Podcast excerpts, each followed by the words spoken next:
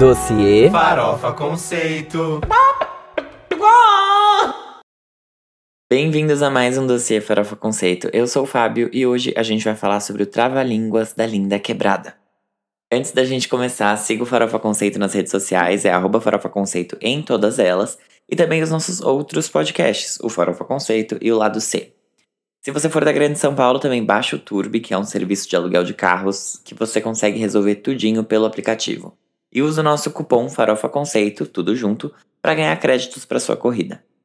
O nosso segundo dossiê dessa semana é um pouquinho inesperado, já que a gente já falou de Luísa Sonza, né? Vocês já sabiam tudo sobre ela, já ouviram tudo, já conhecem.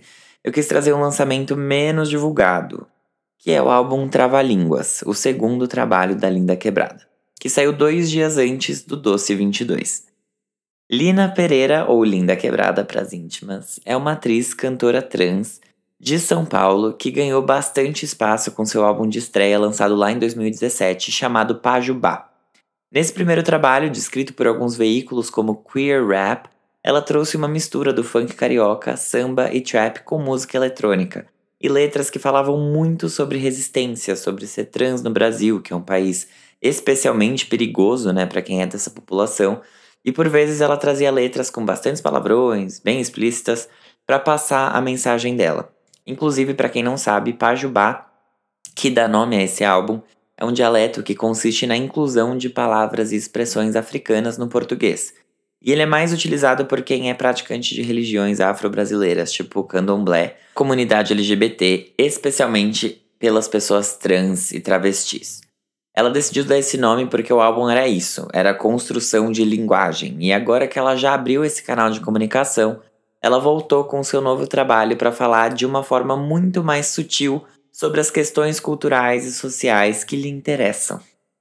O Trava-Línguas traz de novo bastante influência da música eletrônica, especialmente por também ter sido produzido, assim como o primeiro trabalho dela, pela Bad Sister, que é uma DJ. Só que ele é mais calmo, ele ainda tem letras fortes, só que as batidas dão mais espaço para uma vibe mais atmosférica, e o álbum traz duas músicas que são de fato lentas, Medrosa e Tudo, trazendo mais influências da MPB, da bossa nova, do samba canção. E o samba inclusive se faz presente logo na abertura do álbum, que é a faixa Amor Amor, e inclusive tem um reggaeton dentro dele, que é na faixa Dispara, a quarta do projeto. Ele ainda é bastante político, ele ainda traz a resistência e os temas que são território comum já para Linda Quebrada. Só que ele pode apelar ainda mais para um público mais abrangente e diferente do primeiro álbum. Ela mesma disse que a mãe dela adora esse novo trabalho porque agora ela fala que sim, nossa, minha filha vai ficar famosíssima, porque na cabeça dela o Pajubá tinha tanto palavrão que um monte de gente não ouviu por causa disso. Mesmo que o Pajubá já tenha mais de 5 milhões de streams só no Spotify. Então, de modo geral, esse aqui é um trabalho que ajuda também, de novo, a consolidar a Linda Quebrada, não só né, como ativista e personalidade, mas também como musicista.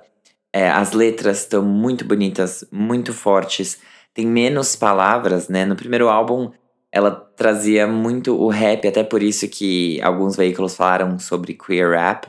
Só que aqui ela vem de uma forma mais sutil, sem tantas palavras, sem tantos versos, só que ainda com muito peso e com muito significado para aquilo que ela canta.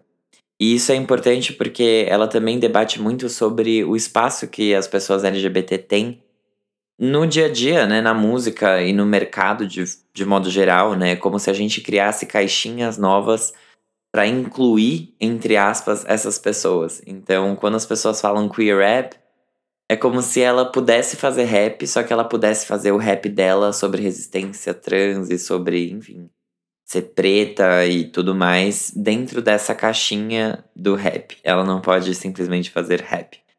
Então, isso é algo bem interessante que eu penso muito toda vez. Enfim, é, é, é realmente algo que tá muito no meu dia a dia, que inclusive eu já falei até com os meninos pra gente talvez um dia fazer um lado C sobre, mas é bem delicado também.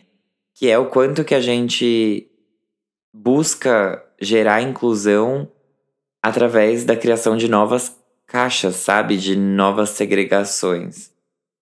E isso aparentemente é algo que também aparece bastante nos pensamentos da Lin. Porque aí ela vem e fez um trabalho bonito, igual a esse, pra gente ouvir. As minhas duas faixas favoritas são as mais lentas mesmo, Tudo e Medrosa. Mas vale conferir todas elas, porque tá muito bem produzido e tem um pouquinho para todos os gostos aqui. Então, é isso. Eu espero que vocês tenham gostado desse segundo dossiê rapidinho. E a gente se vê, como eu falei, na semana que vem. Beijo e tchau.